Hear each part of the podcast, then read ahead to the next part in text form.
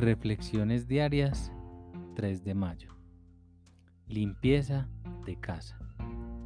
De alguna manera, el sentirnos solos con Dios no nos parece tan dificultoso como encarar otra persona.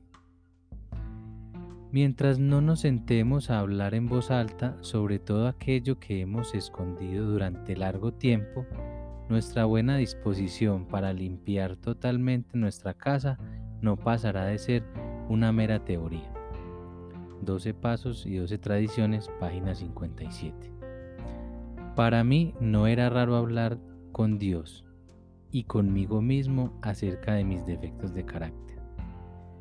Pero sentarme frente a frente y discutir abiertamente estas cosas tan íntimas con otra persona era mucho más difícil. Sin embargo, yo reconocí en esta experiencia un alivio similar al que experimenté cuando admití por primera vez que era alcohólico.